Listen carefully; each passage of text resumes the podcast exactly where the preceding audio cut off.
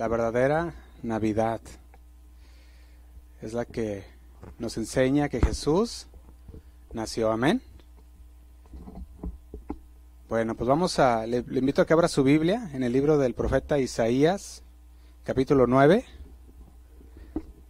versículo 6.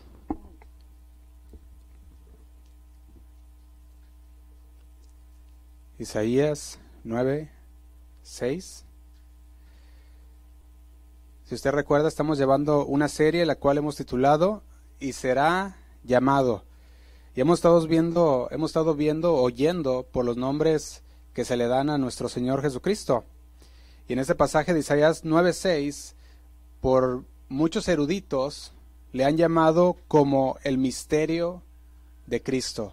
Si usted va y empieza a estudiar este versículo, va a encontrar que muchos de ellos le llaman el misterio de Cristo. Y la razón por la cual le llaman el misterio de Cristo es porque es extraordinario.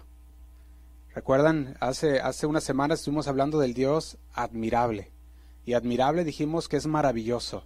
También estuvimos hablando de que es algo extraordinario, fuera del ordinario. Y en Isaías 9:6 lo vamos a leer. Dice así. Dice, porque un niño nos es nacido, hijo nos es dado. Dice, y el principado sobre su hombro, y se llamará su nombre admirable, consejero, Dios fuerte, Padre eterno, príncipe de paz. Y vemos el misterio de Jesús. ¿Cuál es el misterio?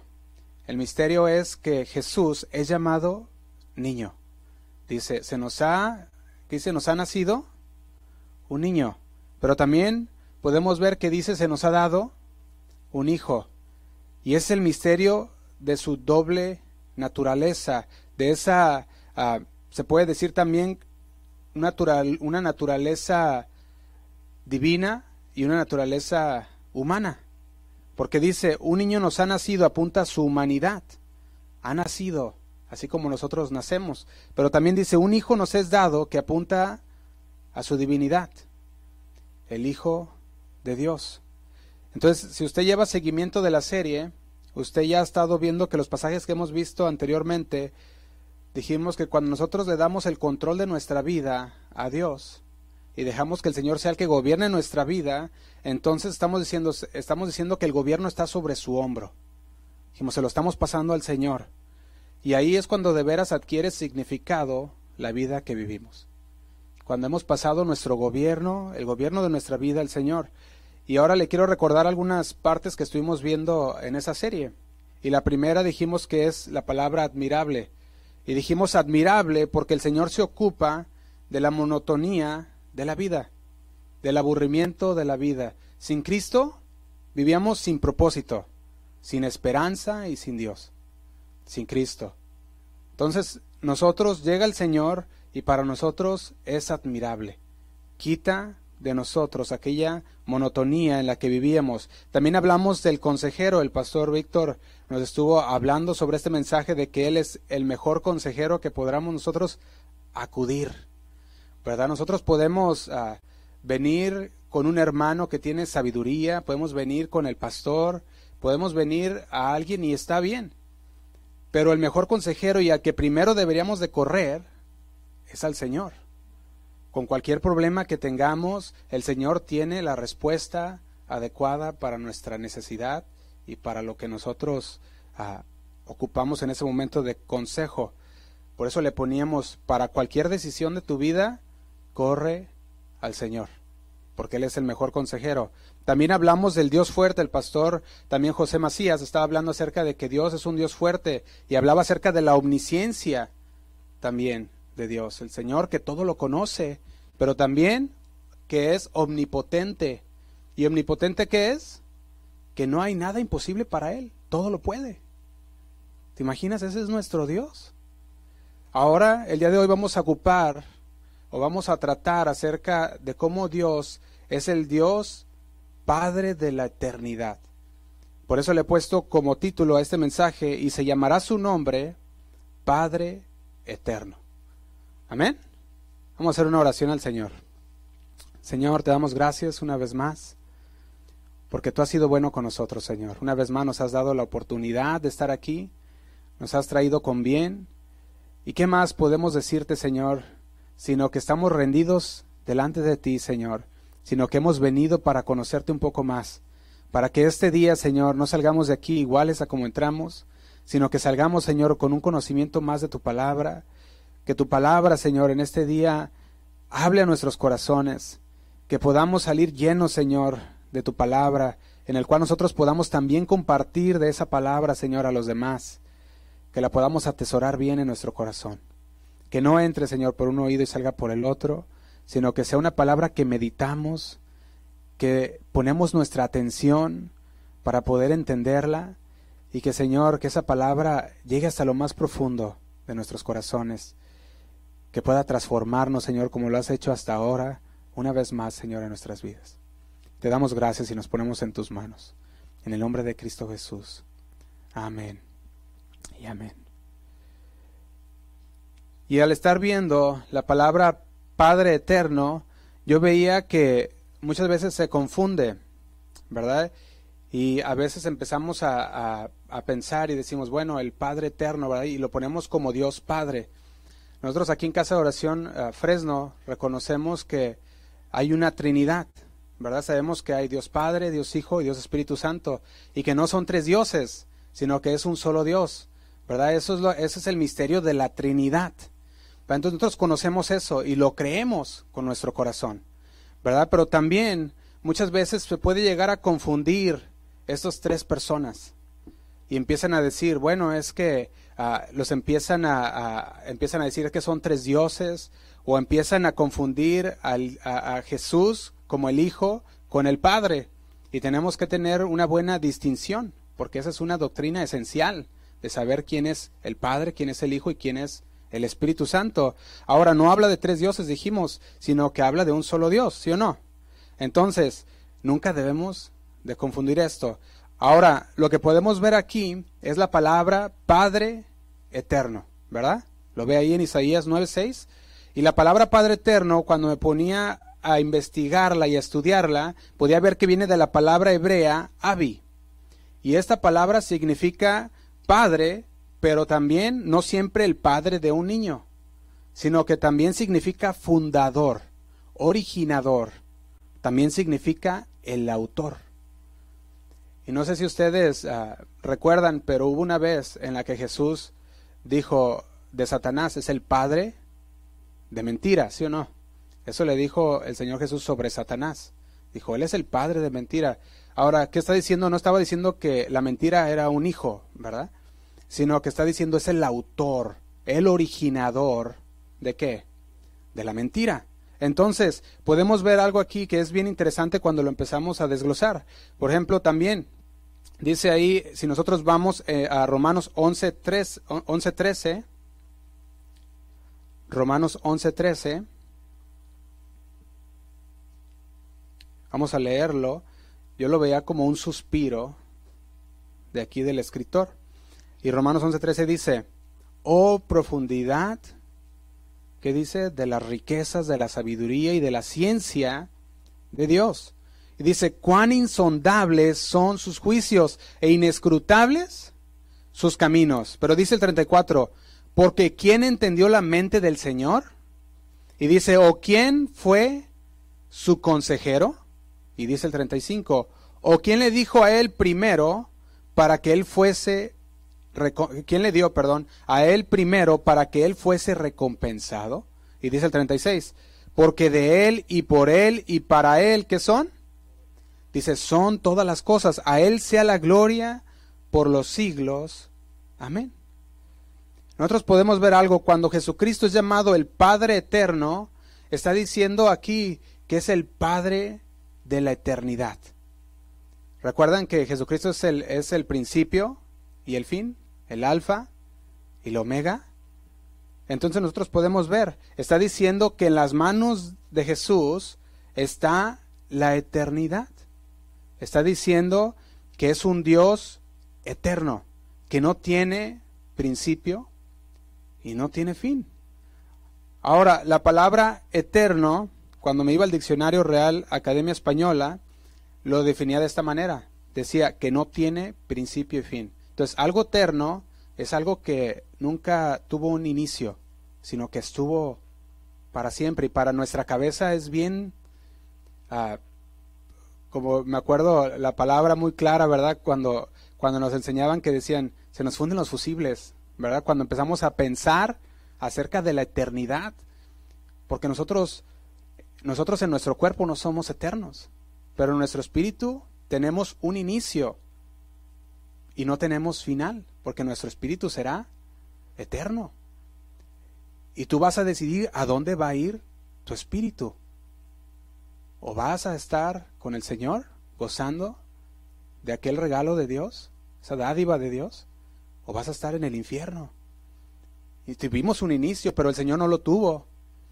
El Señor es eterno, por eso es Dios y Padre eterno. Entonces, si Él es el Padre de la eternidad, podemos decir que el Señor entonces es eterno y podemos decir que Él es Dios. Porque solamente Dios es eterno. Amén. Él nunca tuvo inicio. Fíjate, si nosotros vamos a Isaías 57.15, Isaías 57.15, quiero que veamos esta palabra que también se traduce por eternidad.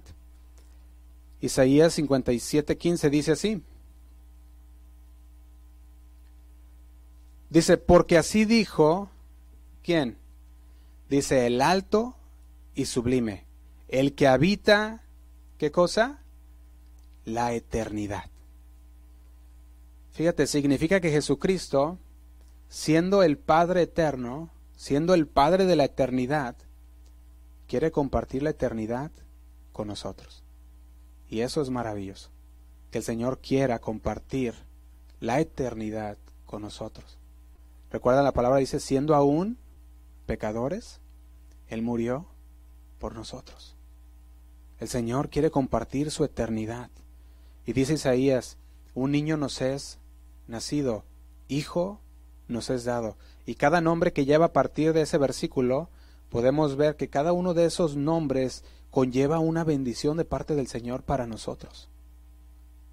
¿Recuerdan? Admirable, maravilloso, consejero, el mejor consejero, Dios fuerte, que no hay nada imposible para Dios, y el que estamos viendo el día de hoy, que es Padre de la eternidad. Padre eterno. Y quiero que veamos algo, porque mi pregunta para cada uno de ustedes sería la siguiente. ¿De qué manera Jesús comparte la eternidad con estas vasijas de barros que somos nosotros? ¿De qué manera Jesús comparte la eternidad con nosotros que somos personas comunes, ordinarias? Y quiero que vaya a Eclesiastés, capítulo 3, versículo 1 y podemos empezar diciendo que el Señor quiere compartir su eternidad con nosotros y lo primero que Él hizo es darnos un equilibrio, un equilibrio en nuestras vidas. Y quiero que veamos esto en Eclesiastés 3, versículo 1. Dice así. Dice, todo tiene qué cosa? Su tiempo. ¿Cuántos tuvieron tiempo el día de hoy? ¿Ven? dices, ah, me faltó tiempo, ¿verdad? Pero tuvimos nuestro tiempo, tuvimos el tiempo de levantarnos, de ir, ¿verdad? Y ponerte ahí todo bello en el espejo, ¿verdad? Darte una ducha, tuviste el tiempo de, de manejar, de venir a congregarte.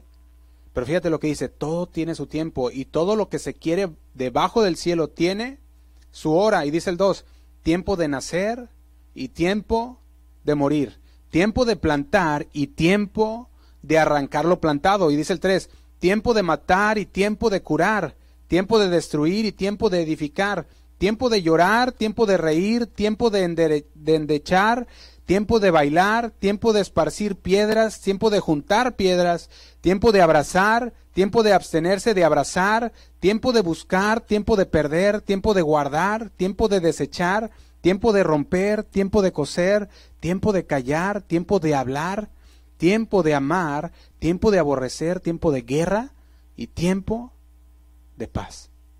Dice el Señor, todo tiene su tiempo. Como ese Dios eterno quiere compartir su eternidad con nosotros, ha dado a nosotros un equilibrio a nuestras vidas. Y dice el Señor, todo tiene su tiempo. Todo tiene su tiempo. Y Dios mismo nos dio la capacidad. Fíjate lo que dice el, el versículo 11 ahí mismo. Todo lo hizo hermoso en su tiempo. Dice, y ha puesto, ¿qué ha puesto? Eternidad, diga, en mi corazón. Y el Señor ha puesto la eternidad en tu corazón. El Señor ha puesto esa eternidad en tu corazón.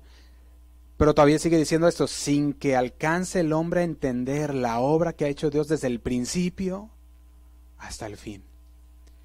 Y medita en eso. ¿Podrás llegar a entender la obra de Dios desde el principio hasta el final? Imposible. Imposible llegar a entender la obra de Dios de principio hasta fin. Pero Dios mismo nos dio la capacidad de entender en nosotros que hay un pasado, que hay un presente y que hay un futuro. Y eso el Señor que está haciendo nos está dando a entender que nosotros no somos eternos como Él. Para nosotros hay un pasado, para nosotros hay un presente y hay un futuro. Y para el Señor no lo hay, porque Él es un Dios eterno. Ahora, nosotros podemos ver algo, dice el versículo 11, Él ha puesto la eternidad en el corazón de ellos. Ahora, ¿qué es lo que nos está diciendo en esta palabra o en estas palabras aquí? Está diciendo que cuando Jesucristo nos hizo, te hizo a ti y a mí, y dijo, hagamos al hombre a nuestra imagen y semejanza, puso la eternidad también en nuestros corazones. Y hay en el corazón de cada hombre una búsqueda por lo eterno. Eso es lo que hay en el corazón del hombre. No sé si usted ha visto esto, pero a conforme a la ciencia va aumentando, el hombre está enfocado en, en la eternidad. Ellos saben que, que el tiempo al hombre se le termina y que es muy corto y dicen, tratan de lograr lo más que se pueda de alargar la vida. Y dicen, ahora hicimos y, planeamos esto, ahora, ahora podemos ver que antes la gente moría por una enfermedad en el riñón, moría por una enfermedad en los pulmones, y ahora hay un trasplante y se hacen los trasplantes y le quiere alargar un poco más la vida a las personas, la gente. Y hay una búsqueda por lo eterno. Yo veía San Agustín de Hipona escribió una frase muy tremenda y él decía lo siguiente, aunque Dios nos hizo para Él, nuestro corazón estará inquieto hasta que descanse en Él. Y eso es bien tremendo cuando lo meditas.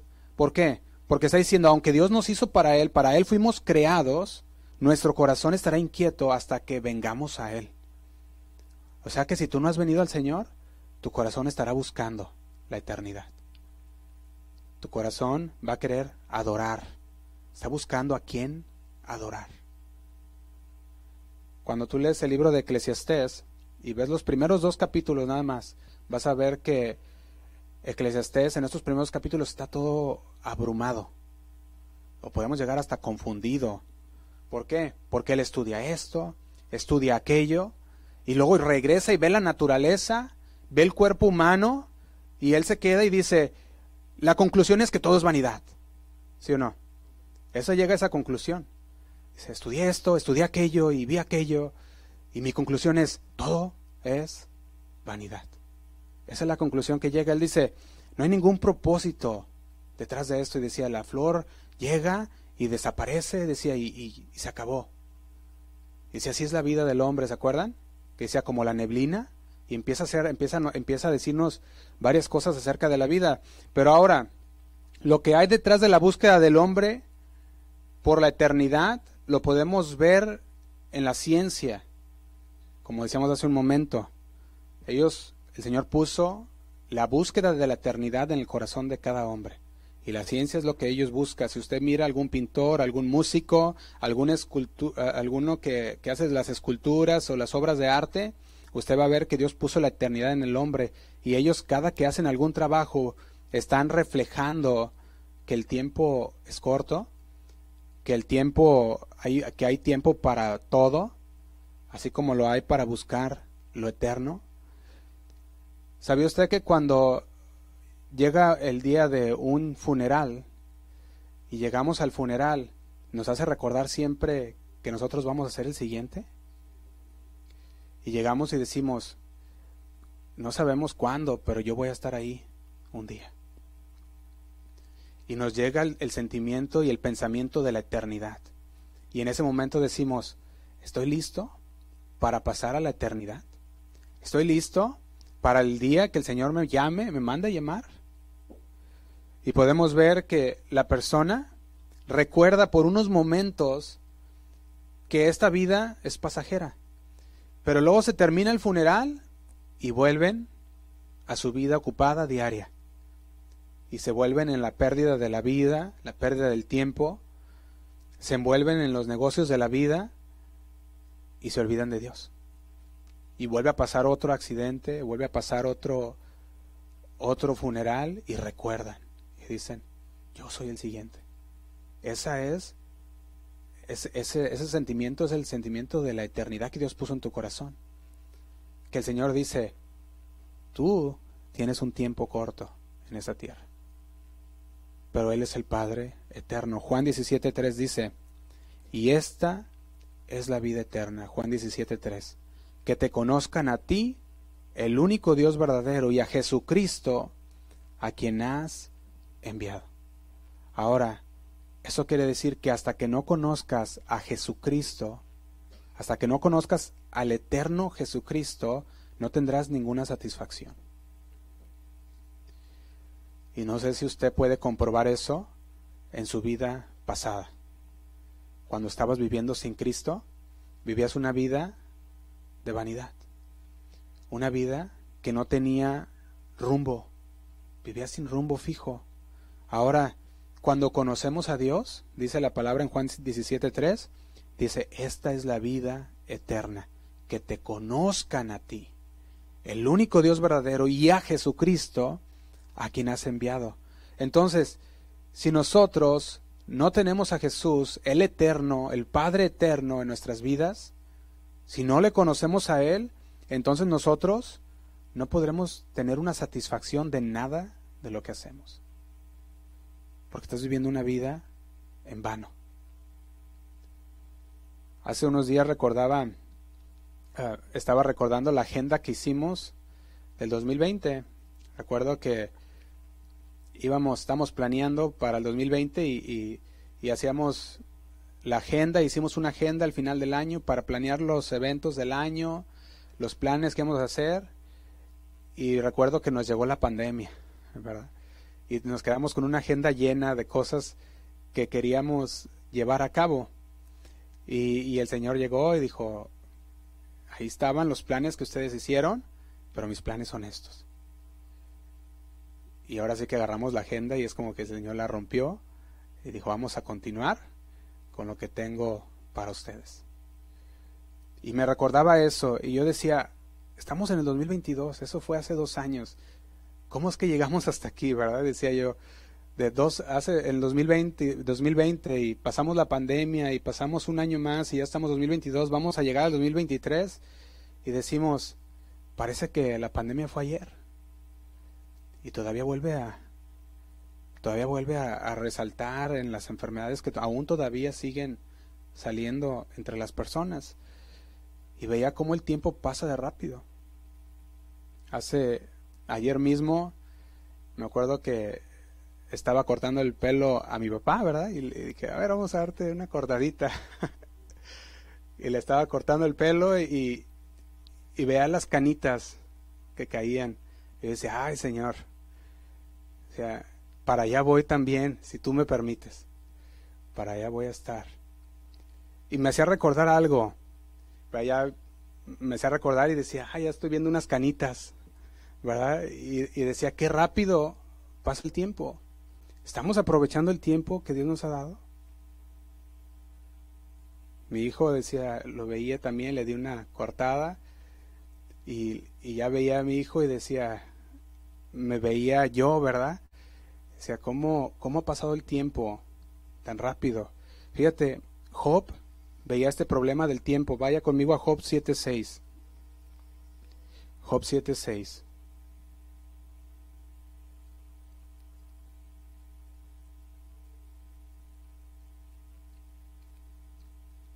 Dice así en Job 7:6.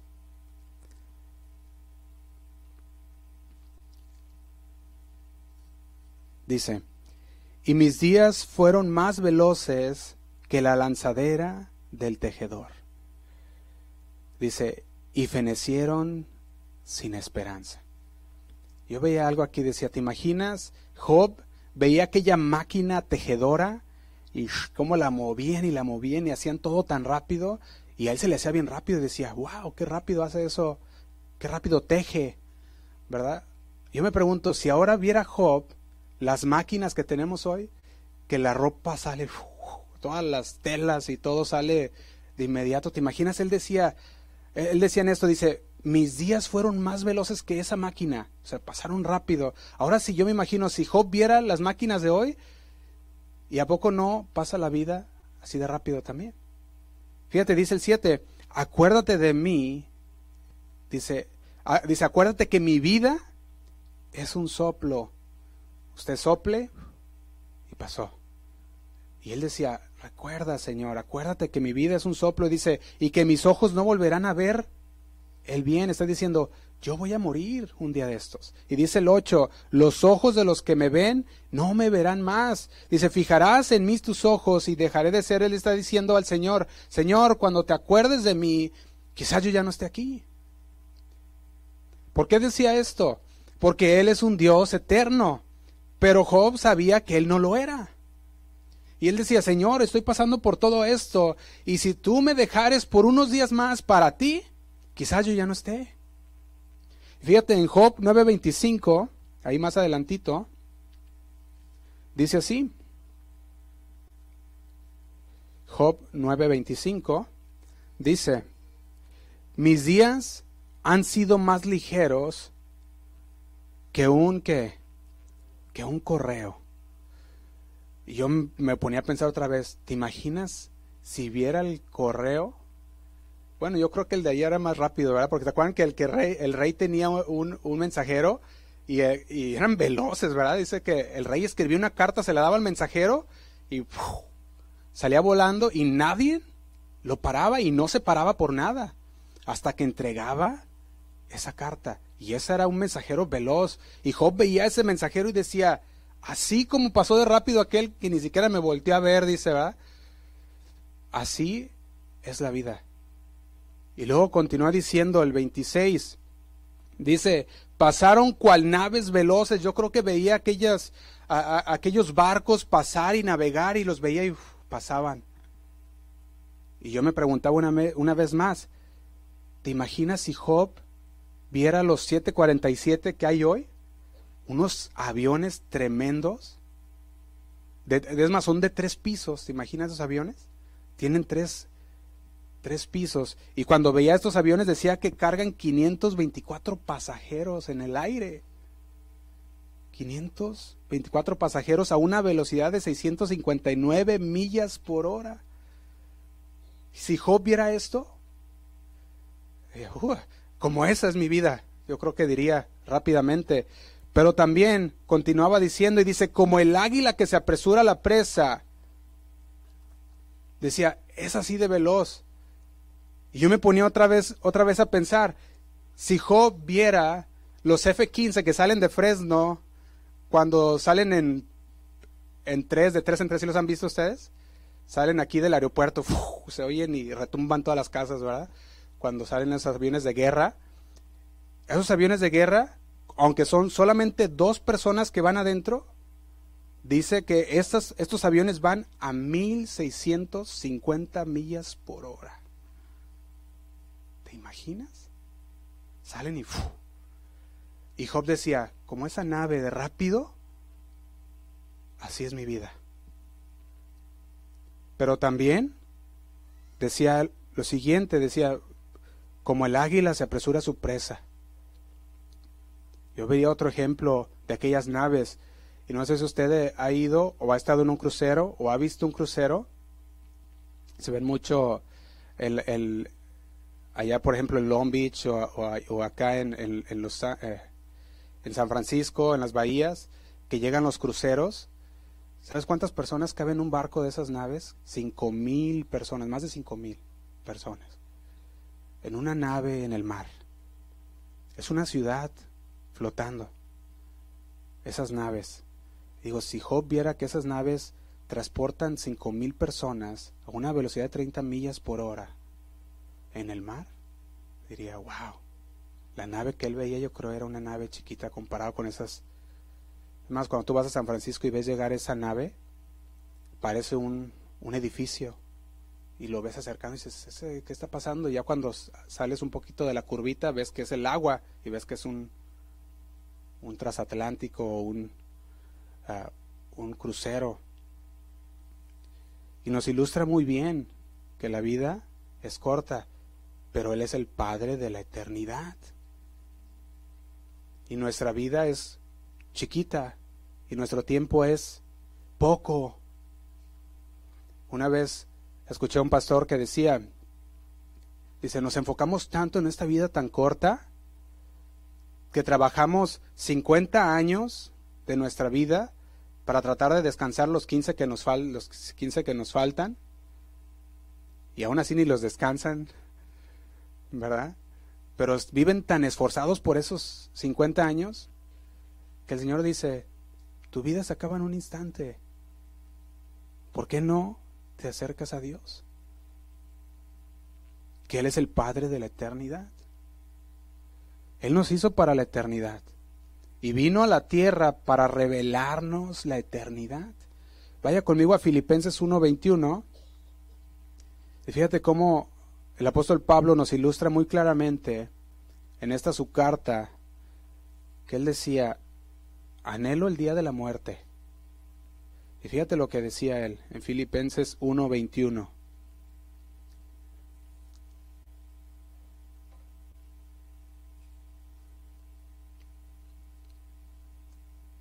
¿Tenemos? Filipenses 1:21.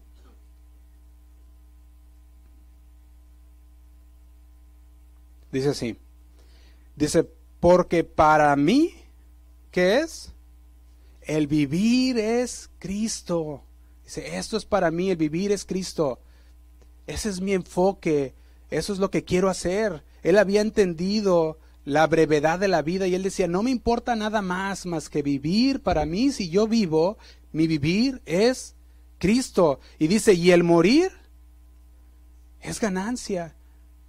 Y si muero por Cristo, dice, para mí mejor, porque puedo entrar a la eternidad con el Señor, con el Padre eterno. Fíjate, Pablo escribe, escribe esta carta a los filipenses mientras está preso, está encarcelado. ¿Y qué hacía?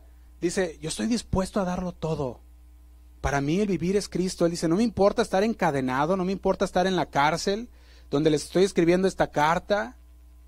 Para mí el vivir es Cristo. Fíjate, si para él el vivir no fuera Cristo, entonces no estuviera esforzándose por todo lo que hacía. Ahora nosotros podemos ver que lo que hacía Pablo, él estaba diciendo, todos los sufrimientos que yo pueda llegar a pasar en esta tierra cobran sentido porque para él tenía la certeza y la seguridad que el vivir es Cristo y el morir es estar con él para siempre.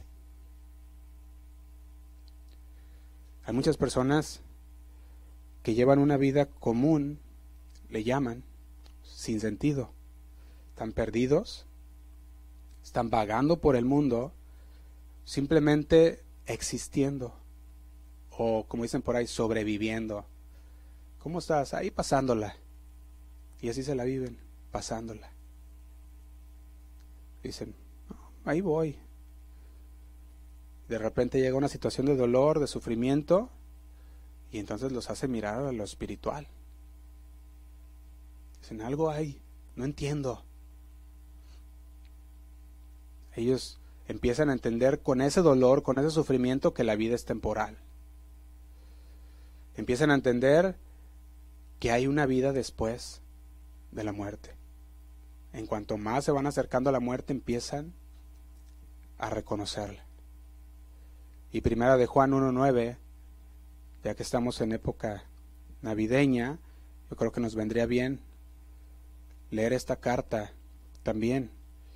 Primera de Juan 1 dice así, Dice, lo que era desde el principio, lo que hemos oído, lo que hemos visto con nuestros ojos, lo que hemos contemplado y palpado nuestras manos, tocante, dice, al verbo de vida. La pregunta es, ¿qué dice tocante al verbo de vida? ¿Cuál es el verbo de vida? Juan 1.1 lo dice así. En el principio era el verbo, y el verbo era con Dios, y el verbo era Dios. Y dice el 2, Juan 1.2, este era el principio con Dios. Todas las cosas por Él fueron hechas, y sin Él nada de lo que ha sido hecho fue hecho. Y quiero que, quiero que lea esto con el entendimiento. Fíjate otra vez. Dice, este era en el principio con Dios todas las cosas. ¿Cuántas? Todas las cosas por Él fueron hechas. Y sin Él, nada de lo que ha sido hecho fue hecho. Y dice el 4, en Él estaba qué cosa? La vida y la vida era la luz de los hombres. Por eso cuando Juan escribía su primera carta de primera, primera de Juan 1, él decía, tocante al verbo de vida. Está diciendo tocante a Jesús. Tocante a Jesús. Y continúa diciendo Juan, en primera de Juan 1, 2. Dice, porque la vida fue manifestada y la hemos visto y testificamos y os anunciamos la vida eterna, la cual estaba con el Padre y se nos manifestó. Y dice el 3, lo que hemos visto y oído, eso os anunciamos, para que también vosotros tengáis comunión ¿Qué dice? dice, para que también vosotros tengáis comunión con nosotros. Y nuestra comunión verdaderamente es con el Padre y con su Hijo Jesucristo. Cuando Jesucristo estaba en tierra, como, como ese hijo que es nacido, como ese niño que es nacido, podemos ver que reveló la eternidad. Fíjate, antes de que el Señor Jesús viniera a la tierra, la gente ya sabía que existía lo eterno. Antes de que antes de que Jesús viniera, ellos ya sabían.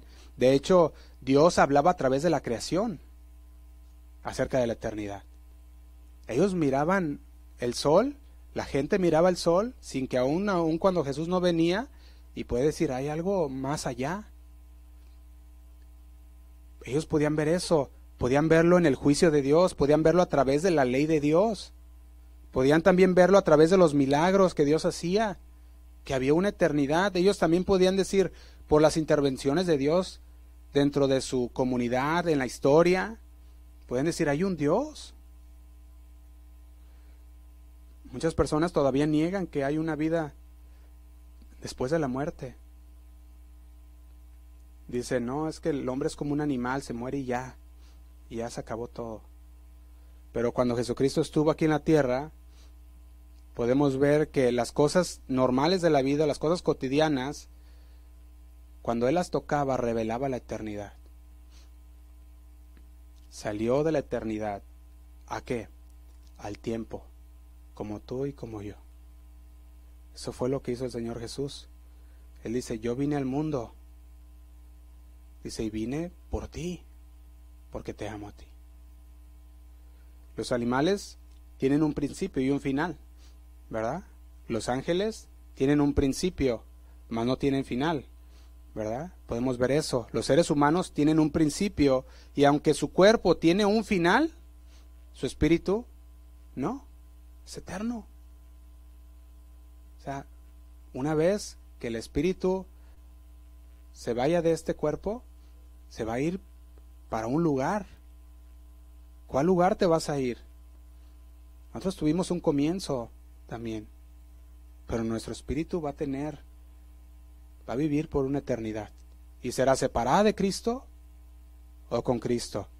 Ahora, cuando Jesús vino y se presentó como la eternidad, ¿sabes qué pasó? Ya lo hemos estudiado entre las semanas pasadas. Los religiosos no les gustó. ¿Por qué? ¿Por qué no les gustaba a ellos?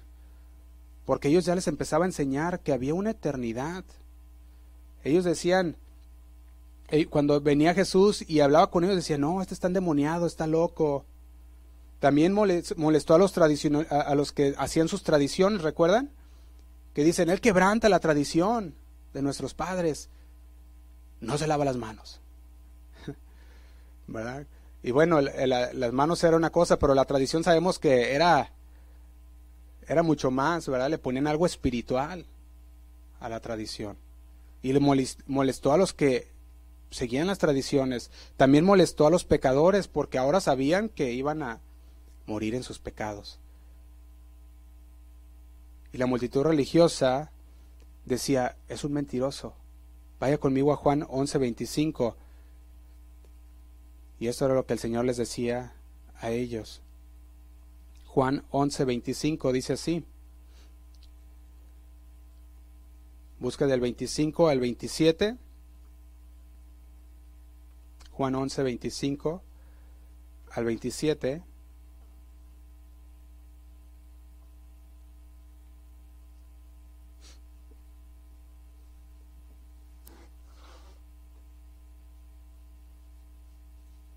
tenemos, dice así, Juan 11:25 dice, yo soy, ¿qué es? La resurrección y la vida. El que cree en mí, aunque esté muerto, vivirá. Y dice el 26, y todo aquel que vive y cree en mí, no morirá, ¿qué? Eternamente, dice, ¿crees esto? Y la pregunta para nosotros, ¿usted cree esto? Dice el 27, y le dijo, sí Señor, yo he creído que tú eres el Cristo, el Hijo de Dios, y que has venido al mundo. Nosotros celebramos que Cristo vino al mundo. Nosotros celebramos y creemos, así como dice este versículo, he creído que tú eres el Cristo, el Hijo de Dios, y que has venido al mundo.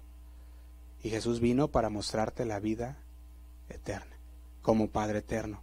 Y si tú dices, ¿cuál es la vida eterna? El Señor dice, yo soy la vida eterna. Dice, yo soy la resurrección y la vida, y el que cree en mí, aunque esté muerto, vivirá. Entonces, nunca vamos a ver en las escrituras a Jesús preocupado.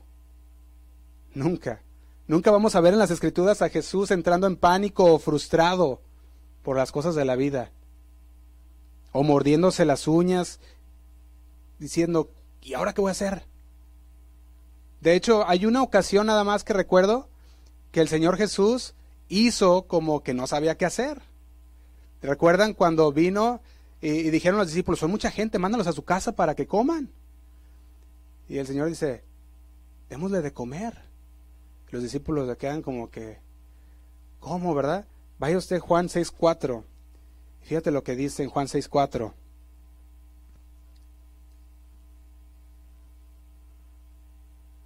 Juan 6.4 dice así.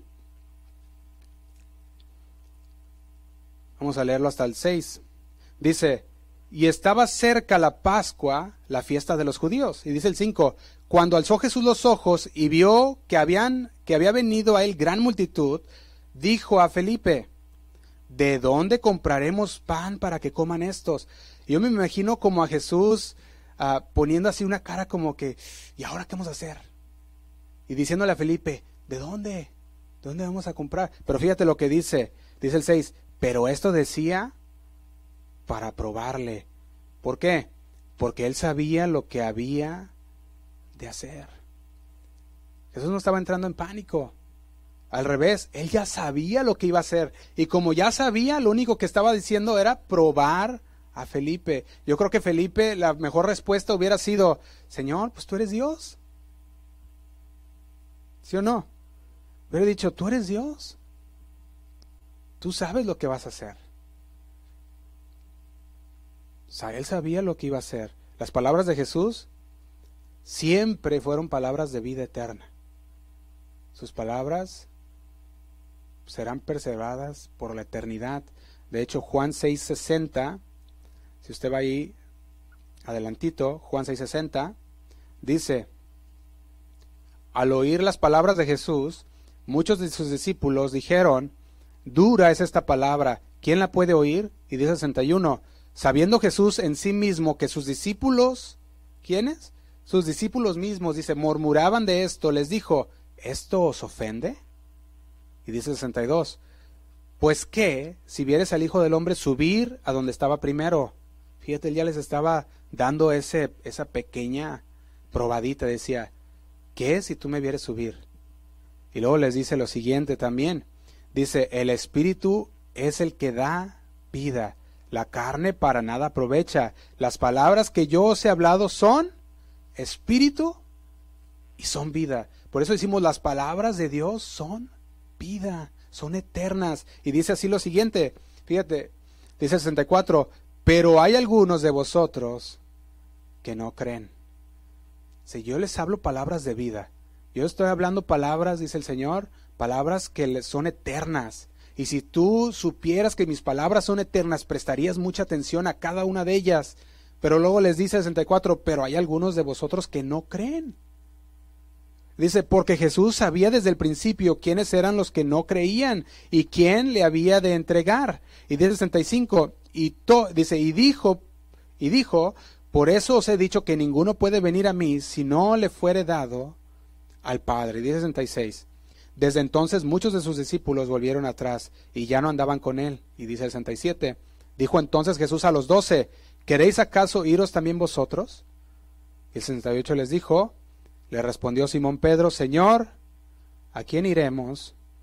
Tú tienes palabras de vida eterna.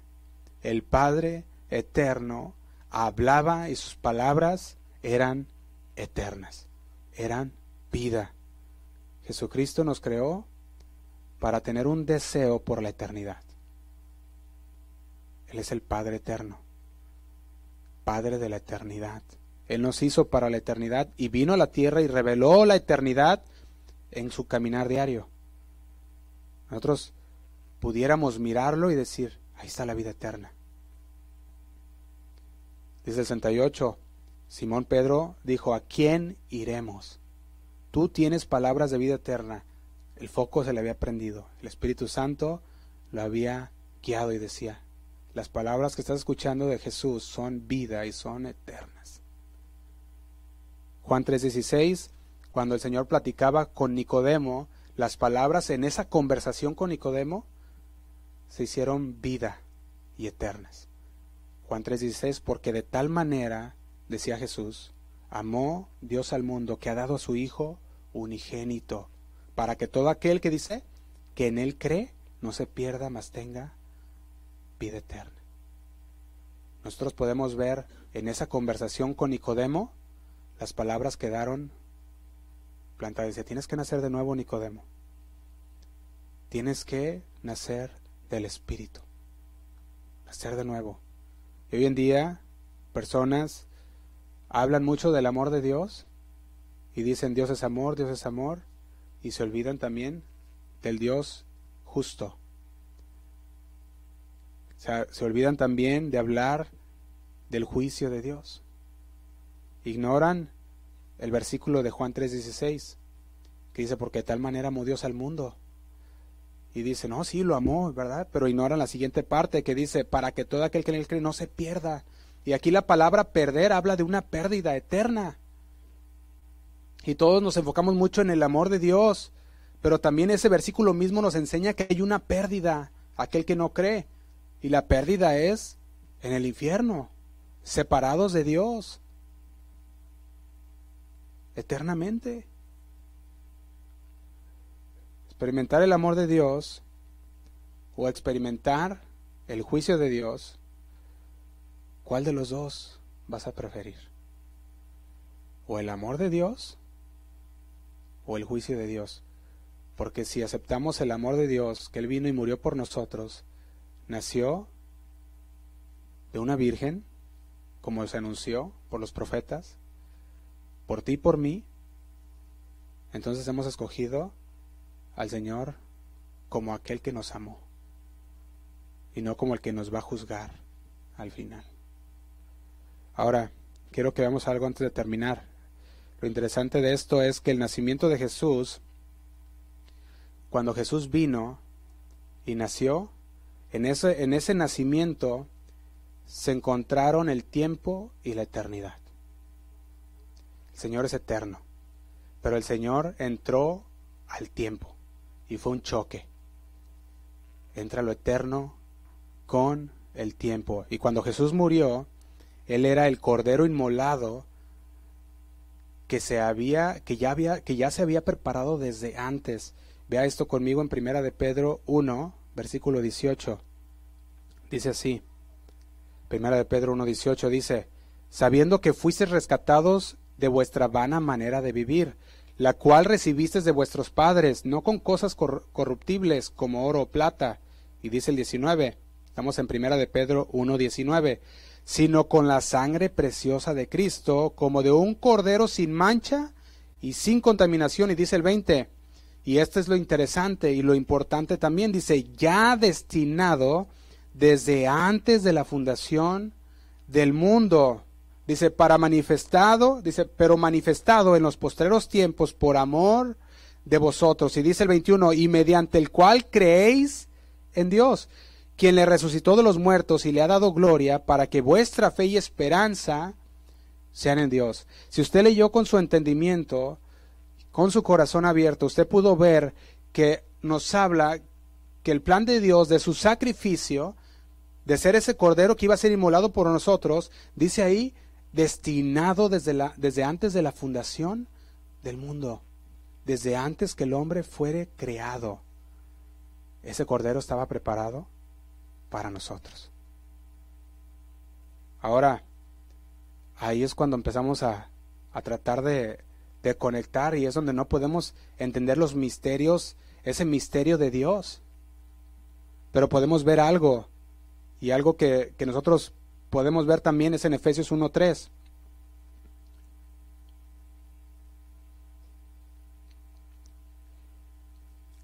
Fíjate lo que dice. Dice, bendito sea el Dios y Padre de nuestro Señor Jesucristo, que nos bendijo con toda bendición espiritual en los lugares celestiales en Cristo. Y dice el 4, según nos escogió en Él antes de la fundación del mundo, para que fuésemos qué? Santos y sin mancha delante de Él, en amor, habiéndonos predestinado para ser adoptados hijos suyos por medio de Jesucristo, según el puro afecto de su voluntad. Y dice el 6, para alabanza de la gloria de su gracia, con la cual nos hizo aceptos en el amado Jesucristo. Dice el 7, en quien tenemos redención por su sangre. Dice el perdón de pecados, según las riquezas de su gracia. Y dice el 8, que hizo sobreabundar para con nosotros en toda sabiduría e inteligencia, dándonos a conocer qué cosa? El misterio de su voluntad, según su beneplácito, dice, el cual se había propuesto en sí mismo. Y dice el 10, de reunir todas las cosas en Cristo, en la dispensación del cumplimiento de los tiempos, así las que están en los cielos como las que están en la tierra. En el nacimiento de Dios, esto es bien profundo, hermanos, cuando lo analizamos, podemos ver que el tiempo y la eternidad, cuando Jesús nace, entraron. Tuvieron ese, ese choque, el tiempo y la eternidad. Porque es un Dios eterno, Padre eterno, Padre de la eternidad, y ahora entró a nuestro mundo del tiempo, que dice la palabra, creció en conocimiento y en estatura y en gracia delante de Dios. Ahora, lo que podemos ver y aprender de, todo esto, hermanos, es que cuando Él vino y entró en el tiempo, hubo una transacción en ese, en ese punto. Hubo una transacción que fue eterna. Tuvo esa transacción tuvo su lugar en el tiempo que tú y yo vivimos. Y tú y yo, como cristianos, fuimos escogidos en Cristo desde antes de la fundación del mundo, que es la eternidad. Ahora, los planes de Dios no pueden ser frustrados. No pueden ser frustrados. Todo está planeado desde toda la eternidad. Jesucristo murió y el Cordero ya estaba listo para nosotros. Ahora, ¿qué es, lo, ¿qué es lo que podemos también aprender de esto? Lo hizo el Señor para que tú y yo pudiéramos vivir la eternidad. Lo hizo para que pudiéramos compartir con Él la eternidad. Porque puedes decir, pues si Él es eterno, Entonces, ¿por qué murió? ¿Por qué murió? Ahora, aquí podemos ver algo, porque eso es algo que le roba a la gente el sueño y dicen, ¿cómo es posible que Jesús sabiendo todo esto, por qué entonces tuvo que morir? La cosa es que somos personas pecadoras. Y el Señor es un Dios justo. Y si es un Dios justo no puede permitir el pecado. Dice la Biblia que la paga del pecado es que es muerte. Y tú y yo merecíamos la muerte.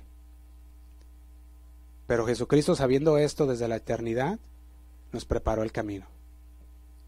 Dijo, alguien tiene que morir por tus pecados. Y Jesucristo es el Cordero inmolado por tus y mis pecados para con el Señor.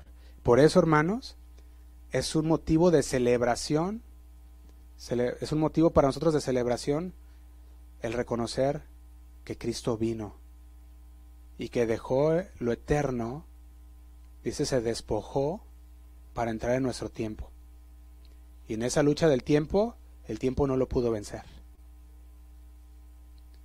El tiempo no lo pudo vencer, la tumba o la muerte no lo pudo vencer,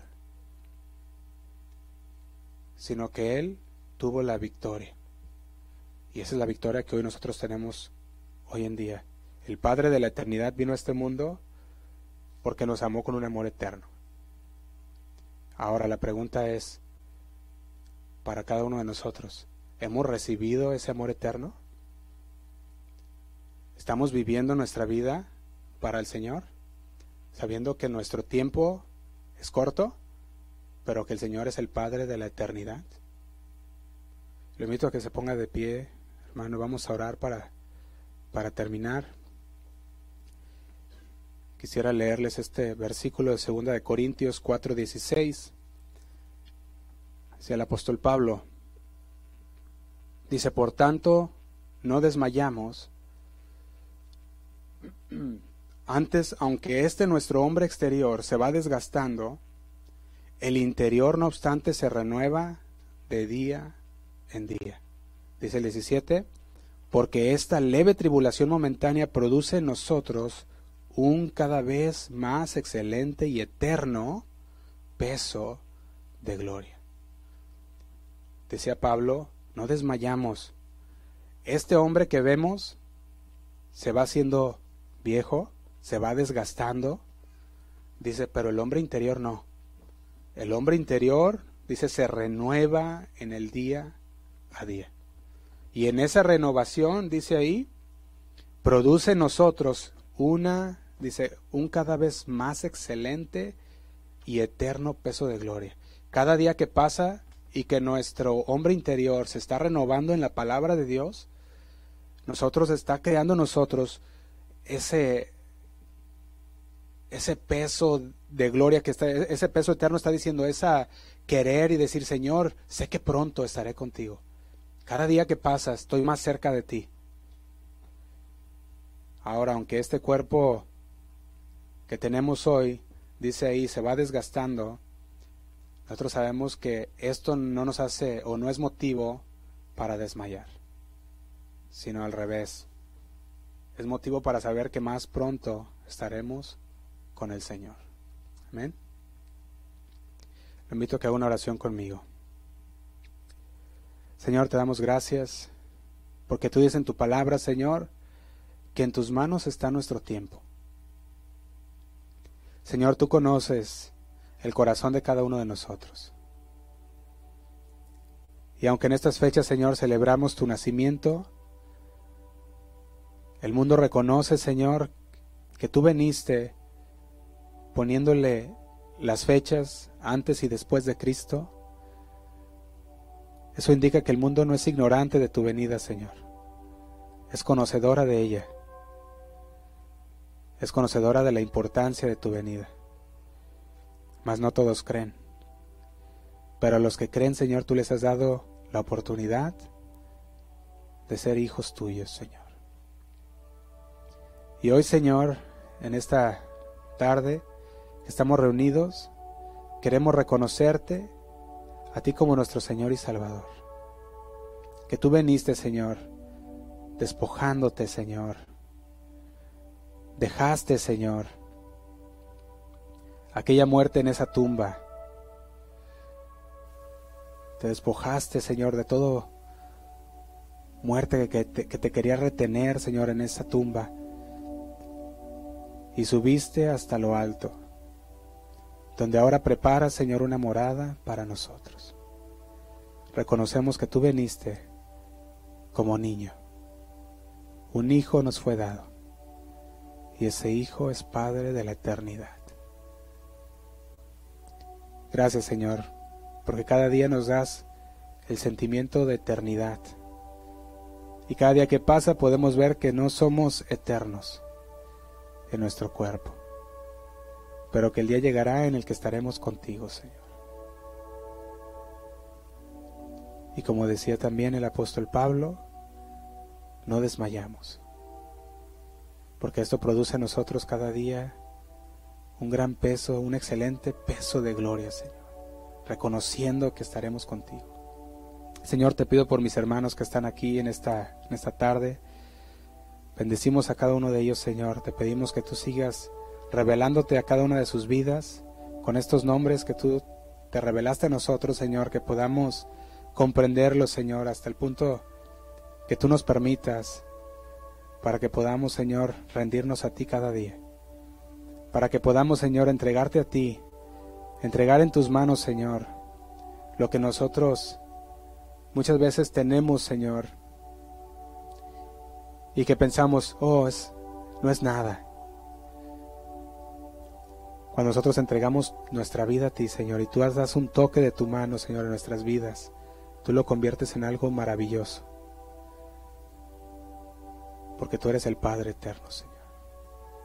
Te damos gracias, Señor, y en esta en esta noche, Señor, te pedimos que a cada uno de mis hermanos los lleves con bien, Señor, que estos alimentos que vamos a compartir en esta, en esta mañana, en esta tarde, que, que sean de bien para nuestro cuerpo, que sea un tiempo de convivencia, que sea un tiempo, Señor, de edificación mutua. Pero también, Señor, que cuando ellos vayan a sus casas y pasen ese tiempo en familia, recordando tu nacimiento, Señor, que ellos puedan ser luz con los que están a su alrededor. Que ellos puedan compartir las buenas nuevas, Señor, de que tú veniste de que tú, Señor, moriste por nosotros y resucitaste y que aún vendrás, Señor, por tu iglesia. Gracias, Señor. Nos ponemos en tus manos. En el nombre de Cristo Jesús. Amén. Y amén. Gracias, Señor. Vamos a levantar un canto al Señor. Y antes de... No se vayan, hermanos, tenemos un convivio para que agarre un lugar con su, en una mesa y pueda compartir con nosotros. Amén. Vamos a levantar este canto al Señor.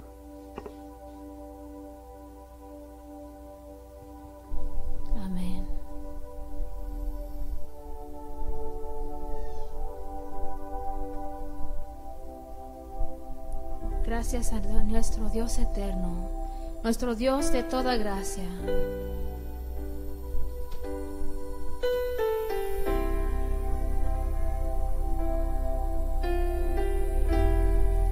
Vamos a cantar. Dios de toda gracia, tú permaneces fiel.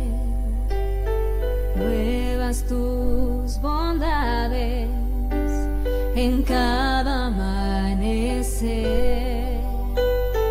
Nos das esperanza en cada aflicción y a tu gloria eterna, Dios amaste. Vamos a decir otra vez, Dios de toda gracia, Dios de toda gracia,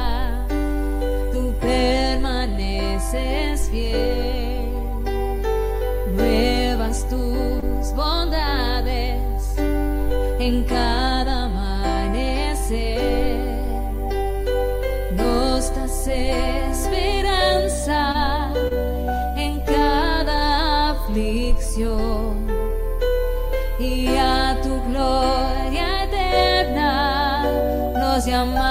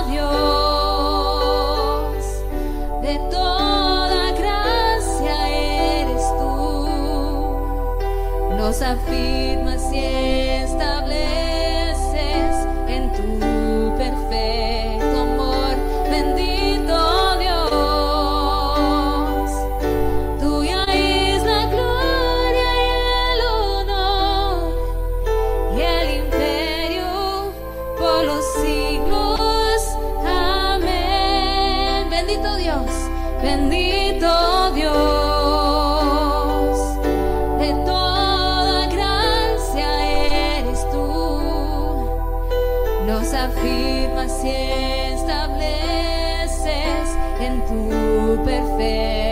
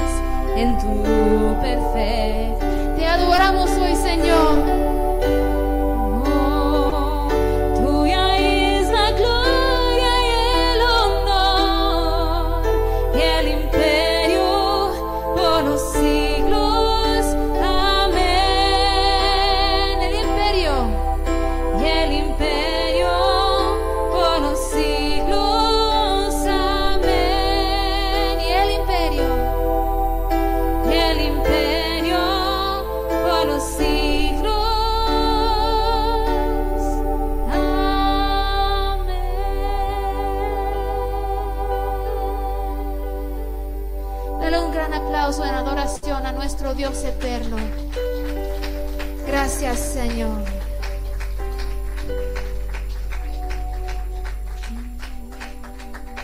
Gracias, Padre. En el nombre de Cristo Jesús, te damos toda la gloria y honra y honor. Amén y amén. Dios les bendiga, hermanos.